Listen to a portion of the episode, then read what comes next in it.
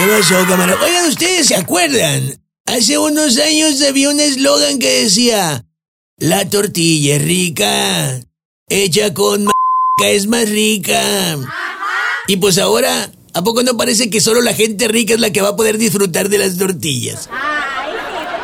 A como pintan los precios, me dan ganas de ir a preguntar a la tortillería. Oiga, ¿y si me llevo la pura masa para hacerlas en la casa, en cuánto me las deja?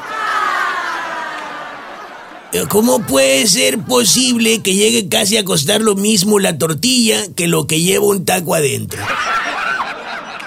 Ya me imagino a las señoras. Mira, mija, el muchacho tiene tortillería, mija, ¿te conviene? ¡Sí!